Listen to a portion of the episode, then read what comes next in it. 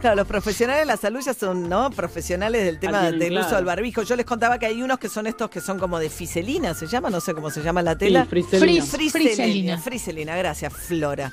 Eh, que tienen como un... El, hipocondríaco sabe. Sabe todos. Tiene una especie de alambrecito en la parte superior que es útil porque lo, lo, torces en dirección a, a que se pegue un poco más a tu cara y eso hace que no se te empañe el anteojo. Pero ahora la oyente nos aporta un dato adicional acerca del uso del barbijo, que decíamos, en cualquier momento vamos a estar en verano usando un barbijo, qué cosa rara. Igual falta, falta, falta. Falta, falta. Igual el augurio no es bueno. El augurio no es bueno. Tenemos, bueno, apostemos a la vacuna. Tenemos temperaturas semiprimaverales, les quiero decir, ¿eh? porque estamos cerca de los 20 grados. Eh, en estos días ya sale el sol, cerca de las 7 de la mañana, y nos promete lindas jornadas todos estos días. Jopo 19 la máxima de hoy, aunque quizás alguna llovizna para mañana. Ahora, el análisis de acá en más. La actualidad en la voz de María O'Donnell. Bueno, y en el día de ayer, como se podía anticipar en función de cómo venían dándose las cifras, se superó la barrera de los 10.000 muertos por COVID en la Argentina. Esto colocó a la Argentina en, eh, entre un grupo de 14 países en el mundo que tienen más de 10.000 muertos eh, por coronavirus. Y sobrepasó en el ranking de la cantidad de fallecidos la Argentina. Hoy hay una muy buena nota de Pablo Sigal en Clarín. Sobrepasó en el ranking a Alemania, Canadá y Bélgica y se acerca a Chile. Chile tiene 11.000 casos. Claro que Chile tiene una población mucho más reducida. Hay que tener cuidado con, digamos, cuidado no todo es tan fácil de comparar, porque todo depende, por supuesto, con el tamaño de tu población. Estados Unidos tiene más de 150 mil casos, pero de 150 mil fallecidos, pero lo tenés que hacer por millón de habitantes. Y además hay otra forma de mirar esto. De todas maneras, acá hay un dato, ¿no? Dentro de las cifras eh, secas, digamos, sin comparación con otra variable, Argentina ya está entre los 14 países que han tenido 10.000 muertos por coronavirus. Eso por un lado. Por otra parte, hay que mirar qué pasa con la tasa de letalidad, o sea, de la cantidad de gente que se contagia, cuántos fallecen. Y ahí también te habla un poco de si hay un éxito o un fracaso de tu sistema de salud, o sea, cuánta gente se contagia, cuánta gente muere, pero entre los que, qué porcentaje de los que se contagian fallecen. Y ahí también empezás a hacer comparaciones donde obviamente el sistema de salud de Alemania es un sistema de salud mucho más robusto que el sistema de salud de la Argentina. Eh, obviamente todo esto pensando en que vos tenés seis meses de cuarentena o de aislamiento de distintas modalidades. Digamos, Alberto Fernández ha dicho que la cuarentena no existe, pero seguimos con una importante cantidad de restricciones en la Argentina. La movilidad, sin embargo, para el momento del pico en el cual estamos es más alta. ¿Eh? Esto también es un dato interesante de Pablo Sigal, que la movilidad hoy en la Argentina, en función de la cantidad de casos que hay, es más alta de la que había en Europa cuando se dio este tipo de pico de circulación. Claro, nosotros llegamos a este punto con todo lo que el pico, ¿se acuerdan que venía en, mayo, en junio, en julio, en agosto? Y el pico se corrió mucho más allá de lo que habían sido las evaluaciones originales. Entonces llegás con mucho más cansancio y agotamiento de la posibilidad de hacer cuarentenas más estrictas. En ese punto, de todas maneras, digo, ese es un problema. Vos se te corrió la curva mucho más allá de lo que habías previsto. Entonces llegás a un momento de pico con mayor circulación, mucho más mayor circulación a la deseada. Pero después de casi seis meses no es mucho más lo que puedas hacer, o sí, digamos, pero se te van acotando los recursos, pues necesitas realmente el consenso social. Llegás a esta altura con 10.000 muertos, que es una barrera importante que te coloca entre los 14 países del mundo que han tenido más de 10.000 muertos por coronavirus, pero a la vez todavía tenés un logro para cuidar. Y ese logro tiene que ver con la cantidad de muertos eh, por eh, la mortalidad de la Argentina, por los que se contagian, cuántos mueren. Bueno, acá en la Argentina está en el 2,06%, entre los países la tasa más baja del mundo.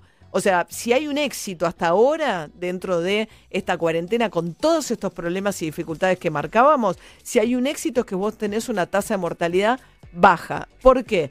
Porque lograste con un sistema de salud mucho más frágil que el de Alemania, que ya tiene la misma cantidad de muertos que vos, generar un sistema de salud en el área metropolitana, sobre todo, que pudiera absorber eh, eh, los, los casos. Pero sobre todo, lograste que la gente de mayor riesgo sea la que menos se contagie Este es otro dato interesante. Insisto, hay una nota muy buena de Pablo Sigalo en Clarín. Solo el 6,7% de los contagiados hasta ahora tiene más de 70 años. Y como sabemos que la tasa de mortalidad entre los que se contagian de 70 años es altísima, lo que tenés que lograr es evitar que se contagie la población de mayor riesgo. Por eso vimos que, por ejemplo, en Italia y en Alemania, la población de riesgo se contagió porque hubo muy mala estrategia y problemas muy serios, muy severos en los geriátricos. Entonces hay algunos éxitos importantes, relevantes para defender, que sobre todo la tasa de mortalidad. Mientras, bueno, obviamente es un momento al cabo de seis meses donde hay mucho cansancio social, mucha crisis económica y dificultad para sostener esto y sobre todo el problema donde el virus se está expandiendo a localidades del interior del país cuyos sistemas de salud se reforzaron mucho menos que en el área metropolitana, porque se contó con un éxito inicial donde se había logrado contener el virus, sobre todo dentro del área metropolitana. Pero en la medida en que avanza hacia otras localidades del resto del país, los sistemas de salud empiezan a estar Mendoza, Santa Fe, Rosario, que era un caso de gran éxito, hoy está con su capacidad de eh, unidades de terapia intensiva al 80%. Mientras tanto, en el área metropolitana, la buena noticia es que, bueno, bajó el ritmo de suba de ocupación de camas del área del área metropolitana, incluso bajó un poquito y eh, siguen los números de hoy son bastante estables, por debajo de ayer en realidad, por debajo de 5.000 casos en la provincia en el conurbano y mil y pico en la ciudad de Buenos Aires.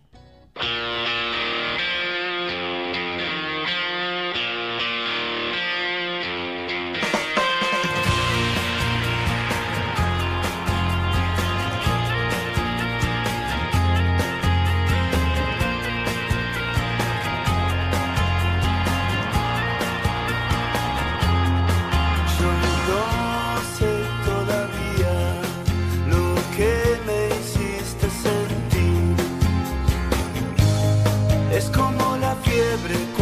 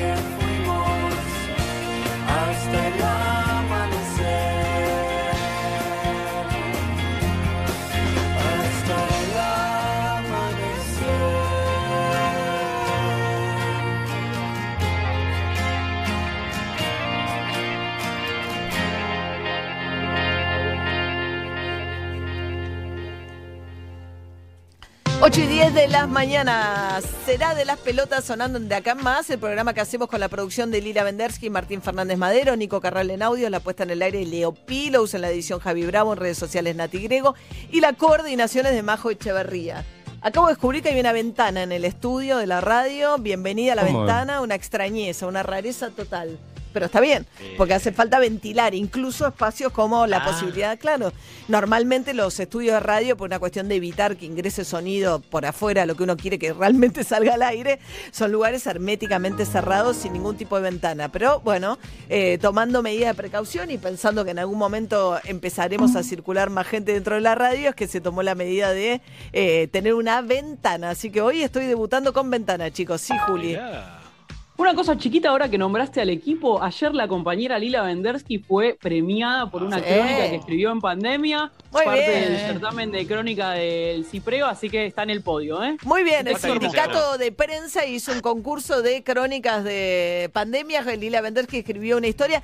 Vamos a decir que hubo un problema, digamos, o sea, Juli Roffo era parte del jurado, fue, pero... pero había seudónimo, había eh, seudónimo. Ah, la premiaste con seudónimo, muy bien, me quedo mucho más tranquila, Juli. Me, me preocupaba ahí, este decía, nada, por supuesto que no. Era Lee Bender. Lee Bender era. No, claro, no, no, por supuesto que no. Así que bueno, felicitaciones tanto a Juli que participó el jurado. Me gustó mucho, una iniciativa muy linda de Cipreva, el gremio eh, periodístico, de convocar a crónicas eh, sobre la pandemia.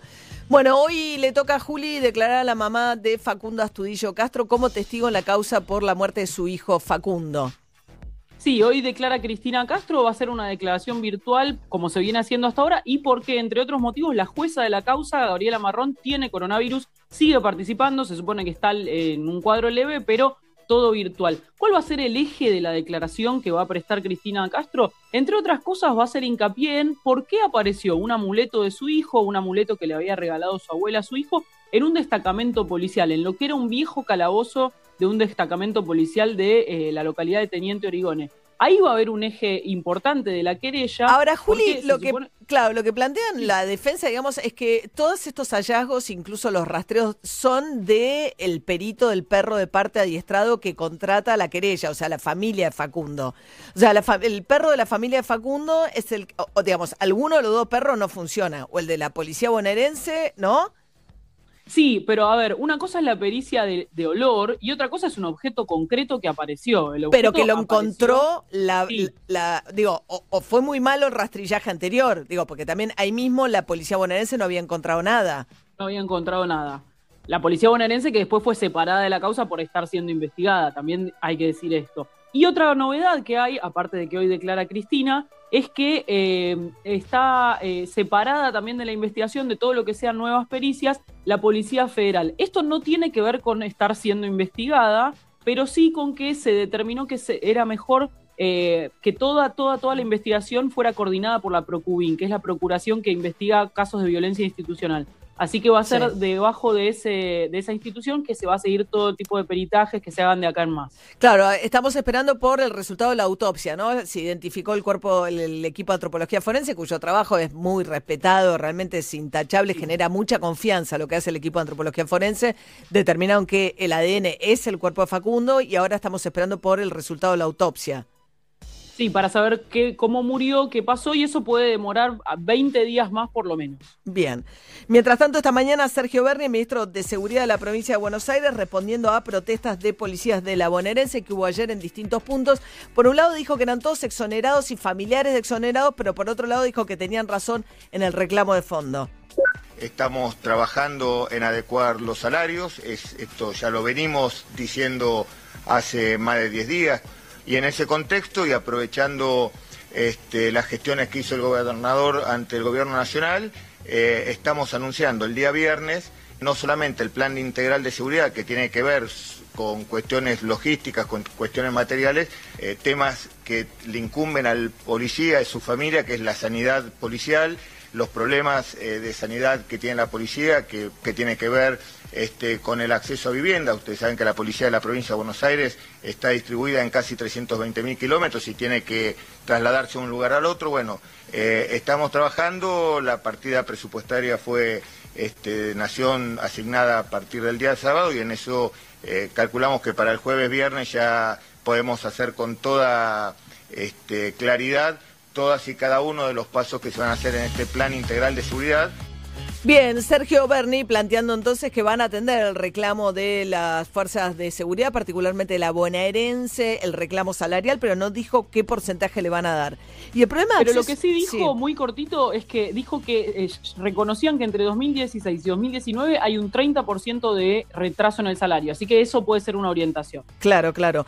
Bien, el problema de acceso a la vivienda con la toma de tierras aparece de distintas maneras. Ahora lo plantea Berni también con el tema de la policía bonaerense.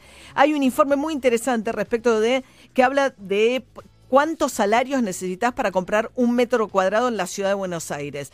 Una persona ahora necesita 20 años para comprar un departamento de 30 metros cuadrados, o sea, de salario, calculando un salario medio. Claro, es que la brecha se aumenta cuando el metro cuadrado, cuando el, dólar, digamos, cuando el, peso vale muy poco y los, los, los el metro cuadrado fue aumentando en dólares con el tiempo, se aleja cada vez más. Por eso hay cada vez más inquilinos en la ciudad de Buenos Aires. La cantidad de propietarios cayó del 65 al 54% en los últimos 10 años y aumenta el número de inquilinos. O sea, es un fenómeno que tiene múltiples problemáticas. Las clases populares, las clases medias, el problema de acceso a la vivienda, los reclamos de los pueblos originarios también. Aparece de muchas maneras el reclamo de acceso a la tierra y a la vivienda. Muy bien, Emiliano Pinzón. Volvió Messi, volvió Messi a entrenarse. Yo recién pensaba, María, eh, en cómo va cambiando la noticia, ¿no? Durante una semana, diez días era Messi todo el tiempo, y ahora es la tercera noticia, la tercera información. Eh, pero volvió a entrenarse en el Barcelona, ayer fue el primero en llegar, estaban las cámaras esperándolo, por supuesto. Lo hizo en una cancha auxiliar junto con Coutinho, esto tiene que ver con que al sumarse tarde al resto del plantel, eh, y tiene que ver con los protocolos, ya se había hecho el, el PCR que le dio negativo, así que está sin problemas, pero comenzó a entrenarse en la parte física porque todavía y algo con pelota, pero todavía al margen del resto del plantel, que tiene a Suárez y a Vidal, que están ya arreglaron su incorporación. Eh, Vidal al Inter y eh, Suárez a la Juventus, pero tienen que arreglar con el Barcelona, cómo salen del Barcelona, ¿no? Así que esto todavía es lo que traba eh, el traspaso de ambos jugadores al fútbol italiano. o sea, Suárez no va a jugar más con Messi. Y como está la situación hoy, si se, llega a un acuerdo con el Barcelona, se va. Él ya tiene todo arreglado, dos años de contrato con la Juventus y un buen, un buen sueldo, un, buen arreglo. Y Vidal lo mismo con el Inter. Ahora, eh, pero bueno, todavía no hay un cargo que puso el Barcelona para los otros clubes. Pero quiero eh, ir con esto, lo, lo nombro a Messi no solo porque volvió, sino porque me quiero adelantar a algo. Si querés, ah, puede haber algo de bombita y si no, no importa. Ah, ah estás pidiendo bombita. ¿Cómo estás con la bombita? No, lo que pasa es María, me quiero adelantar a una cuestión que va a generar inconvenientes. Porque se ha confirmado, lo recontra confirmaron, eh, esto ocurrió el viernes, la FIFA dijo que el 8 de octubre empiezan las eliminatorias. Las eliminatorias para el Mundial de Qatar de fin del 2022. Argentina va a debutar el 8 de octubre en cancha de Boca contra Ecuador, por supuesto sin público. Después, ese día Messi no va a estar porque está cumpliendo sanción. Y el 13 de octubre en La Paz juega con Bolivia. En Bolivia está como nosotros, él no vuelve al fútbol todavía. Está con bastantes inconvenientes. El tema es para Scaloni, para nuestro gran amigo Lío Scaloni, porque los equipos europeos no quieren ceder a los jugadores a Sudamérica, porque no quieren el viaje, ah. porque, no, porque saben que el continente está complicado. Y me quiero adelantar a que probablemente Scaloni dé a conocer a fin de septiembre, en realidad cerca del 20, una lista con muchos jugadores del fútbol local.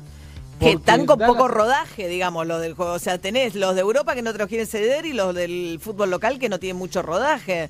Exactamente, ese es el gran problema. Así que, que no Perdón, ¿y no se puede ir a jugar de local a Madrid, por ejemplo? Sería fantástico, eh, pero no. Pero no. Ah, perfecto. Bien. Así que atención con esto porque va a ser un tema y lo quiero poner en agenda ahora, pero va a venir con inconvenientes de aquí. Y un poco caliente por eso. Está un poco caliente el lío, Scaloni en este caso. 17 de septiembre entonces arranca Copa Libertadores sí o sí. El, el torneo local mediados de octubre se postergó. Mediados de octubre, hoy se va a confirmar la fecha exacta. Y el 8 de octubre empiezan las eliminatorias. 8 de octubre empiezan las eliminatorias. Bueno, ok, perfecto. octubre sería la fecha para la vuelta a los vuelos. Ayer dijo ¿no? el ministro de Transporte, pero que tiene que coordinar con la gente de salud, etcétera, y terminar de ver porque no todos los destinos te van a dejar ir o venir, ni tampoco eh, va a haber algún tipo, no solamente de protocolo dentro de los vuelos, sino también pensando en los destinos y qué se le va a exigir a cada persona que se movilice según de dónde venga y hacia dónde se, se dirija. Bueno, muy bien. Ari Gergot. Y hablando de fechas, María, lunes 28 de septiembre es la fecha señalada para el estreno de Masterchef Celebrity. Eh, ahí van a estar Moldavski, Fedeval, el polaco, Iliana Calabró, Claudia Villafani, entre muchos otros, el mono de Capanga, por ejemplo. ¿no? Es un elenco variopinto, como le gusta decir a mi abuela. Pero bueno, lo cierto es que están, eh, eh, hoy les van a hacer un hisopado a todos, a todos los integrantes, menos a dos, ¿sí?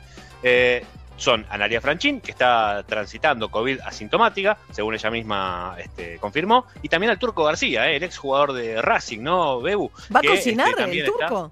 Sí, va a cocinar el Turco García, es uno de los seleccionados también. Este, ellos dos están transitando la enfermedad, por lo tanto no se les va a hacer hisopado, lo mismo que Santiago del Moro, ¿no? Todos ellos están, eh, no van a estar citados para las fotos que van a estar eh, haciendo este sábado 19, que se van a ver los resultados de los hisopados para ver si hay algún asintomático más. La idea es entonces después que comiencen las grabaciones se van a retrasar un poquitito y lo cierto es que de los 16 lo que van a hacer es dividirlos en dos grupos de 8, ¿sí? Y esos dos grupos de 8 van a ir filmando en eh, jornadas eh, diferentes como para, ¿viste? Eh, todo este protocolo se está llevando a cabo en varios programas de televisión, ¿viste, María? Porque si te enferma alguno tenés que aislar a todo ese grupo, básicamente. Masterchef, ¿cuándo arrancan? Lunes 28 es la fecha que tienen, que están persiguiendo, no quieren que se corra del último lunes de septiembre. Lunes 28 de septiembre, y recordemos que va a competir directamente con Guido Casca, ¿no? Con Bienvenidos a Bordo. La idea es que haya un programa de entretenimientos en el Telefe y un programa de entretenimientos en el 3. Que está también con el virus, ¿no? Casca. Hay una cantidad de contagios también en televisión, sobre todo en radio también se produjo mucho contagio. Muy bien, 8 y 22 de la mañana, 16 grados la temperatura máxima para el día de hoy. Dice este Jopo que por ahí te volvés 19, perdón, te estaba sacando 3 grados, 19. Dice Jopo que por ahí te volvés con la camperita en la mano en el día de hoy. DJ Pinzón. DJ Pinzón, íbamos con una banda ¿Qué vas a hacer? pop. Sí. Detrás de Oasis y Blair estaba Pulp con Come on People. She came from Greece, she had a thirst for knowledge. She studied sculpture at St. Martin's College, that's where I caught her eye. She told me that the dab was loaded. I said, in that case, I'm a room Coca-Cola. She said, fine. And then in 30 seconds time, she said, I wanna live like common people. I wanna do whatever common people do. Wanna sleep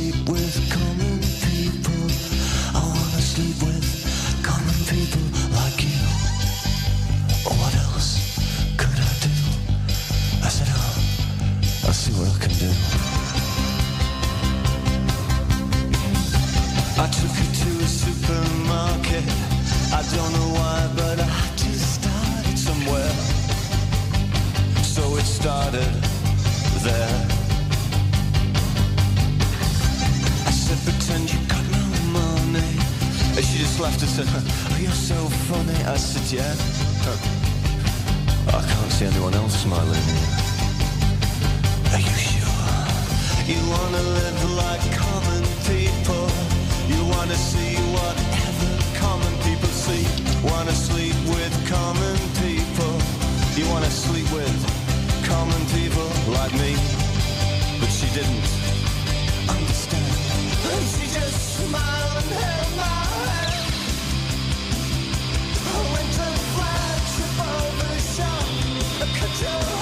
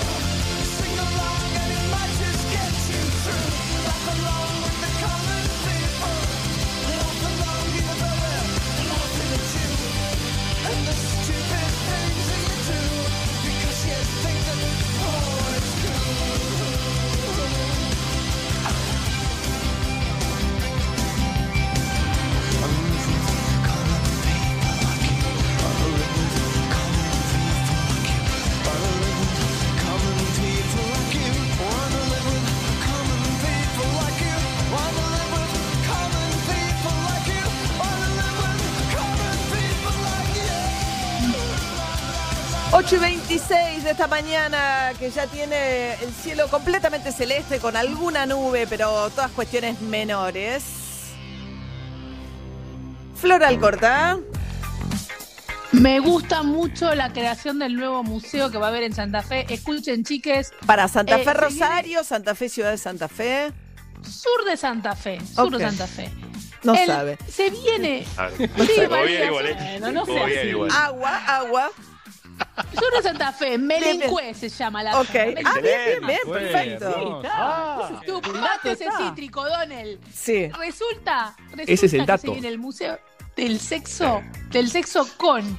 Vos, vos me dirás, porque yo me acuerdo que yo conozco, por ejemplo, el de Ámsterdam, que tiene, que era muy glamuroso. No, el Museo del Sexo de Argentina va a tener los objetos que las parejas se fueron olvidando en los telos de Santa Fe. No, No. 2.000 habitantes tiene Melincue nada más, es poquito. ¿Cuánto? Claro, pero viste que ahí hay mucho en 2000. la ruta, mucho motel, mucho Ah, que mucho juntaron de motel. varios, juntaron de Claro. varios y dicen que van a exponer billutería, consoladores, vibradores, remera, tres bicicletas. Yo no entiendo quién fue a tener sexo en una Bueno, bicicleta. porque es el pueblo, a lo mejor se van, a esca- se van con la bici y dicen voy a laburar, mi amor, y se van y van al... al ¿Y ahí, por qué volvés sin Y bici? se lo olvidó. Y Se porque a veces te olvidas de qué fuiste. ¿No te pasó, María, alguna vez que fuiste a hacer compras un y montón dejaste de el auto? veces. y El auto lo dejé olvidado varias veces, no una vez. eh. no bueno, en la dejaron bicicleta, dejaron slipboxer. No, porque por ahí te fuiste, la cosa anduvo bien y te fuiste con quien, i- con Eh, quien te claro, encontraste que estaba en auto. Ahí va. ¿Entendés? La cosa Y, pero bien. decirle, llévame la bicicleta en el No, y entras en gordo. bicicleta, entras en bicicleta que es más disimulado que entrar con un número patente. Hay un casino y un resort en Melincue. Ah, ok. Bien, bien. Y les digo Bueno, algo, también exponen sí. DNIs y tarjetas de crédito que me parece muy buchón. Ah, no, Muy eso fuego. museo y ves tu DNI y tu, que te- tu pareja te mira y te dice, ¿qué pasó acá? No sé. ¿Y el museo dónde va a estar, sabes? Eh, no seas Mario O'Donnell. no, no. Sí, con- Donelé. No, no, Mario Donelé. contestó un montón, tuvo mucha precisión. Muy bien, Muy Flora. Te Muy voy bien. a decir dónde está. Está en el telo que se llama JR, que deja de funcionar como tal para convertirse efectivamente en un museo. Un museo de las cosas olvidadas en los telos, perfecto. Bueno, cambiamos abruptamente de tema. Hoy va a haber una nueva reunión de Sergio Massa con presidentes de bloque de la Cámara de Diputados para ver si logran llegar a un acuerdo acerca de cómo van a sesionar.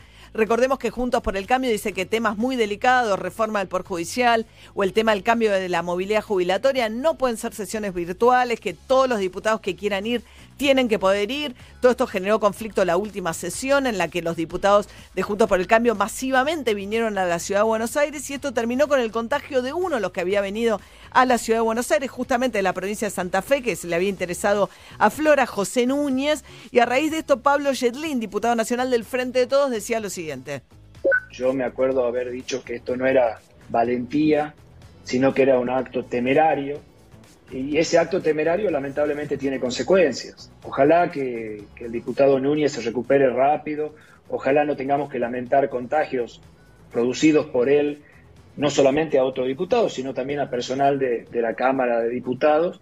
Y la verdad es que jugar con una ruleta rusa una persona de más de 70 años, y la verdad es que para mí no hay otra explicación de que Cambiemos quiere manejar la agenda legislativa, el hecho de que no quiere que haya diputados que podamos sesionar en forma remota. No hay otra explicación que esa. Bien, esto decían desde, la, desde el oficialismo, ahora la oposición. Ayer hubo una reunión por Zoom con Macri ya en Buenos Aires, más de tres horas. La que se excusó fue María Eugenia Vidal, que no pudo participar, para decidir si acudían o no a la nueva convocatoria de masa para ver si sesionan en algún lado. Se propuso en algún momento el Colón o un predio en La Matanza, sugirió Máximo Kirchner, planteando que, bueno, que necesitan un espacio más grande que el recinto de la Cámara de Diputados si pretenden juntar más diputados físicamente en un lugar. Bueno, en esa discusión se armó lío entre Patricia Burrich, que estaba, Flora, mira, estaba en la consulta con el médico para que le den el alta por Sí. coronavirus. Se engancha el Zoom desde la consulta por el médico y no va que se pone a pelear con Martín Lustó. Le dice, paremos. ¡No! Sí, le dijo, paremos de hacer papelones. Dijo, no puede ser que si no, no te puedes cortar solo e ir a ver a Alberto Fernández vos solo.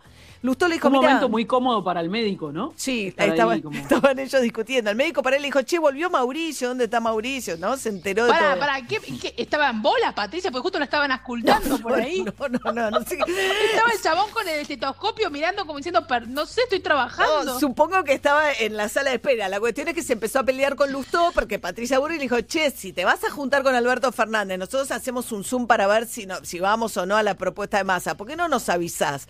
Alberto Fernández invitó a almorzar al Cotino Sigle, operador histórico la coordinadora radical, que es como un poco está detrás de la figura de Martín Lustó. Se juntaron con Martín Lustó a comer y ahí Lustó le dijo, no, bueno, Patricia, a mí siempre que me llame el presidente voy a ir. Dice, cuando Macri me llamaba, estaba Macri en el Zoom, yo iba y no era parte del gobierno en ese momento. Así que bueno, se armó en el medio del consultorio, Patricia Burri se está recuperando bien y mientras tanto Lilita Carrió salió en TN con un discurso bastante más este, duro respecto de que Cristina Kirchner le está dando un golpe institucional a Alberto Fernández.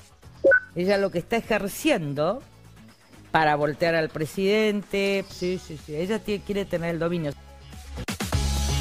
Bien, eso decía Lilita Carrió, dice que ella es una jubilada en este momento y que pero que está mucho mejor porque no lo tiene que ver ni a Massa ni a Cristina Kirchner.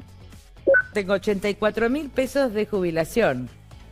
A porque los diputados no tenemos fuero. Yo estoy con un sueldo del partido para hacer trabajo más que antes, pero por lo menos no lo veo a Massa ni a ella, ¿no? Eh, eso me, me ha sanado mucho. No ver a los corruptos me ha sanado.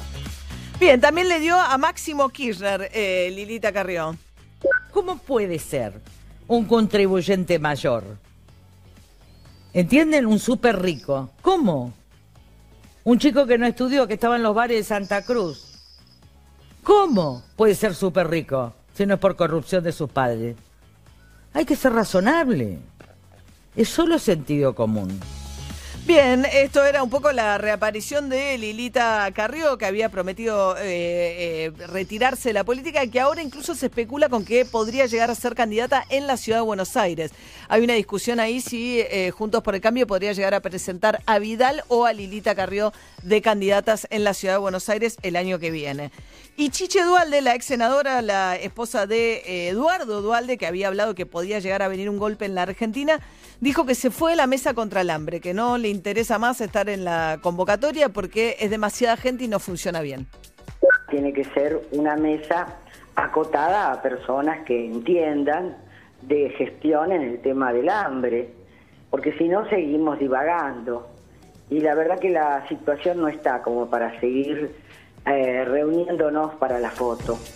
Bien, hoy también se conoció que, ¿se acuerdan de Víctor Hortel, el jefe del servicio penitenciario, de último periodo de Cristina Fernández de Kirchner, que era eh, el, eh, el- estaba detrás del batallón militante en las cárceles? Bueno, fue designado justamente eh, junto a Victoria Tolosa Paz, que es la titular del Foro contra el Hambre, en ese espacio. Hace rato creo que no se reúnen, ¿no? Eh, los de la lucha contra el hambre. No sé si podrían hacerlo tampoco eh, físicamente en estos tiempos. Bueno, 8 y 35, vamos a hablar un poquito de economía y cómo viene el tema del empleo y el salario. Matías Ragnerman, economista jefe de Colatina. ¿Cómo estás, Matías? Buen día. ¿Qué tal, María? Buen día. ¿Cómo estás? Bien, ¿y vos? Bien, todo bien, por suerte. Bueno, hubo un tema ahí de discusión que ahora con las cifras me parece que vas a rebatir. Alberto Fernández en algún momento dijo que a pesar de la pandemia, en términos de empleo, en el primer semestre la economía había perdido menos empleo en blanco que Macri, que con Macri en el primer semestre del 2019. Sí, eso es falso. La semana pasada se conocieron los datos del Ministerio de Trabajo, del empleo registrado, y se perdió casi el doble en la primera mitad de este año que entre 2018 y 2019. Eh, se perdieron 405 mil puestos de trabajo en la primera parte de este año y poquitito más de 200 mil en los últimos dos años de, de la gestión Macri. La gran diferencia, esto sí hay que decirlo, es que eh, en 2018 y 2019 se reemplazó empleo asalariado privado, que es el de mayor calidad, por eh, monotributistas, cosa que en este contexto obviamente se, se desplomó. Claro, Con lo porque cual sí se perdió más, más empleo en esta parte. O sea, no solo se perdió el empleo monotributista, informal, que es el que primero sufre en una situación de crisis económica, mucho más con la pandemia, sino que tam- también se perdió porque lo que había planteado el gobierno es que con el ATP, la ayuda a las empresas para pagar salarios, habían logrado, digamos, que la pérdida de empleo no fuese tan grande, la del sistema registrado formal.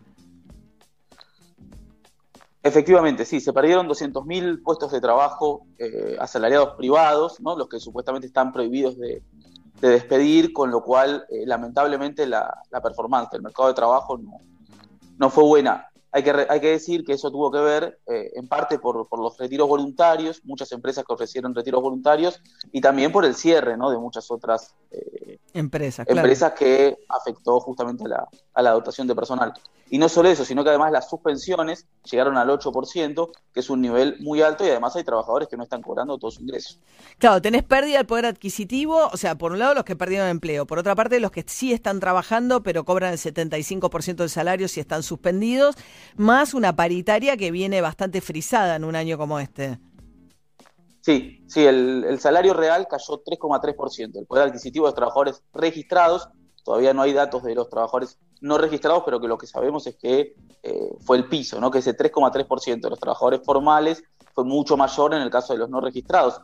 Incluso todos los que hacen changas, que se desempeñan por ahí por su propia cuenta, bueno, tuvieron un, ingreso que se redujo directamente a cero, lo cual es un problema. Bien. Bueno, y Matías, te pregunto también, Matías Ragenarman, economista jefe con Latina, tema dólar, daría la sensación, ayer bajó un peso, ¿no? El, dólar paralelo últimamente bajó hasta cuatro pesos. Lo que sube un poquito es el dólar, digamos, solidario, no sé cómo llamarlo, el dólar más el 30%, ya está en los 102, casi 103 pesos, pero se va achicando un poco la brecha entre uno y otro, que era un poco el objetivo del gobierno, ¿no? Sí, sí, algo de eso viene pasando, eh, sobre todo después del, canje de la deuda y de que el Banco Central y también ANSES anunciaron que eh, tienen alrededor de 10 mil millones de dólares en bonos para intervenir en lo que son los mercados paralelos, especialmente en el del contado con liquidación. El objetivo de, la autoridad monetaria, en realidad de todo el equipo económico, es asustar un poco al mercado, decir que eh, en cuanto ellos lo dispongan podrían intervenir, podrían hacer bajar ese dólar y de esa manera desalentar algunas tensiones. Más allá de eso, lo que hay que decir es que la brecha sigue en niveles muy altos, sigue en niveles muy tóxicos, y algo de todo eso se refleja, por ejemplo, en que septiembre, el primer día hábil de septiembre, el Banco Central tuvo que sacrificar casi 250 millones de dólares eh, para contener a raya al dólar oficial, que como vos bien decías, viene subiendo, pero de a poco. Claro, ayer fue un buen día porque el Central no tuvo que, no perdió reservas, ¿no? Por primera vez en varios días.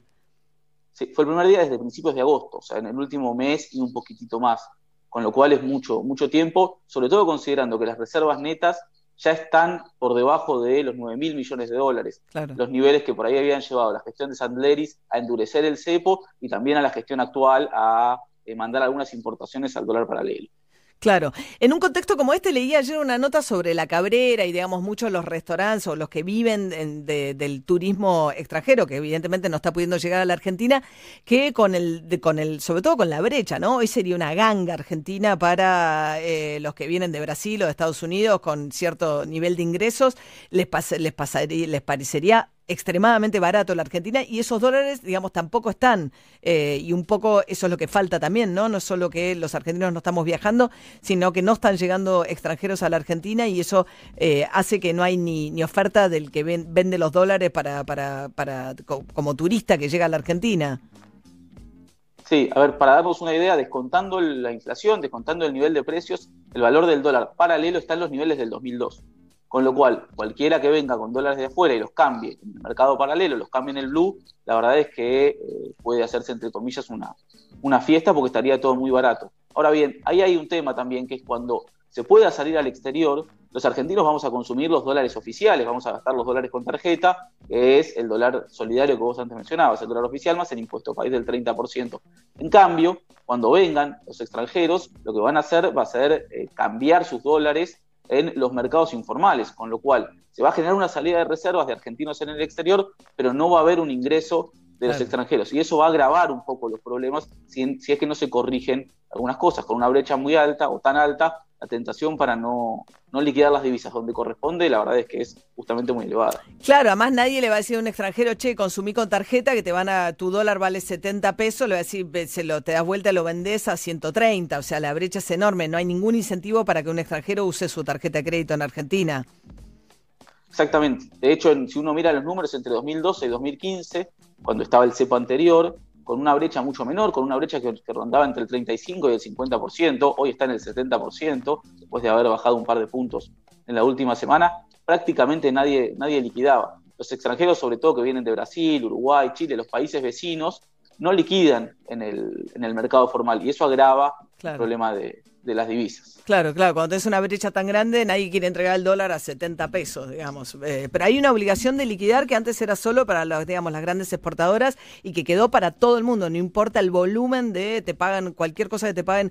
El otro día una periodista escribió un texto en Twitter hablando de eso, que había escrito un texto para algún medio extranjero, qué sé yo, le habían pagado 200, 300 dólares, pero claro, que tenía que pagar 30 dólares por eh, le cobraba al banco comisión mm, y además se lo liquidaban a 70 pesos, perdía muchísimo dinero en el camino. Estefanía Sí, Pozo. Sí, la verdad, sí, la- esa decisión se tomó, eh, hay que decirlo, durante la, la gestión anterior del Banco Central, durante la gestión de, de Macri, claro, es una resolución que quedó del gobierno de Macri que Alberto Fernández después no la tomó, no la, no la modificó. Exactamente, y no discrimina entre los distintos eh, niveles de exportadores. Es lo mismo una empresa que exporta soja o trigo eh, a muchos millones de dólares que por ahí alguien que vende un servicio de conocimiento, que en general suelen tener más valor agregado y de una u otra manera eh, minorista. La verdad es que es un, es un tema a repensar por ahí en el, en Sí, el sobre corto plazo, todo sobre todo como incentivo para que la gente traiga sus dólares, ¿no? Exactamente, porque estamos en un contexto en donde hacen falta muchas divisas, en donde el sistema de dólares cruje por todos lados y penalizar a los exportadores de, eh, absolutamente todas las ramas es un, es un problema, suele ser un problema, porque de vuelta termina generando un, un tema, termina generando un problema en el mercado, desincentivando la, la oferta. Sí, claro, no es lo mismo un gran exportador que de repente que alguien que escribió una nota para un medio extranjero en términos de lo que le cuesta, ¿no? Cómo le hacen traer el dinero eventualmente y a cuánto, cómo, cómo tiene que especificar, tiene que especificar ese, ese dólar.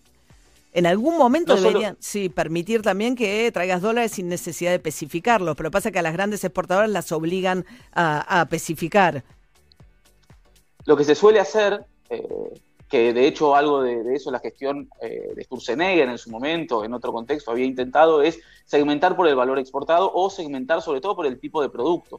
Porque no es lo mismo vender una máquina, que se suele cobrar a plazo, que se suele dar determinados tipos de crédito, que, eh, bueno, vender los commodities que por ahí son, son de venta más simple, de colocación más fácil en el mercado. Lamentablemente por las urgencias del mercado cambiario, sobre todo porque tomamos las medidas de manera urgente de un día para el otro, ese tipo de segmentaciones quedaron, quedaron Claro. atrás. Y hoy en día, después de cinco días del cobro de eh, una exportación, uno está obligado a eh, liquidarla, lo cual de vuelta genera un problema, sobre todo en lo que son las ramas más deseables, ramas de mayor valor agregado, como puede ser, por ejemplo, la exportación de servicios. Claro, y la ley de economía y conocimiento que sigue trabada en el Senado, este, que hay como mucha queja que no termina de salir, la modificaron para tratar de que las grandes empresas, acotar los beneficios de las grandes empresas tipo Mercado Libre. Parece que la versión que llegó al Senado no conforma a Cristina Fernández de Kirchner y a gran parte del kirchnerismo, entonces está frenado, que es otra forma también de traer divisas. Hablamos mucho, ¿no, Ari? Siempre la industria del videojuego, la industria audiovisual, están todos muy pendientes de la sanción de esa ley porque están operando, nadie, digamos, nadie, cuesta mucho convencer a alguien que traiga dólares a 70 pesos. Muchos instalándose en Uruguay, porque tiene otro sistema muy diferente. El Estado uruguayo, digamos, se hace socio tuyo, básicamente, y te va apoyando. En cuanto a tu emprendimiento va creciendo, todo el tiempo vas ganando, igual que gana el Estado, y eso permite reinvertir. Sí, está es súper que- agresivo Uruguay, entre que ofrece domicilio Claro. fiscal bastante fácil, ¿no? Con impuestos más baratos y este tipo de leyes es un problema. Estamos hablando, perdón, de empresas chiquititas, de 5, 6, 10 personas, ¿no? Que básicamente lo que hacen es hacer juegos para celulares, por ejemplo. Sí, Bueno. o también empresas grandes. Hace un par de días Google anunció eh, que se va, se va a instalar en Uruguay y también Amazon estaba evaluando ¿no? su, instalación en la Argentina y aparentemente va a hacerlo en Chile. Es un tema, las distorsiones, ¿no? Que se generan en un momento en que necesitas poner un cepo tan grande, bueno, las tenés que ir mode- moderando con el tiempo, pues te generan todo este tipo de, de problemas y dificultades. Bueno, Matías Ragnarman, economista jefe de Conlatina, muchas gracias, Matías, por este panorama. Por favor, muchas gracias a ustedes. 15 minutos para las 9 de la mañana. Esto es David Guetta, Flame.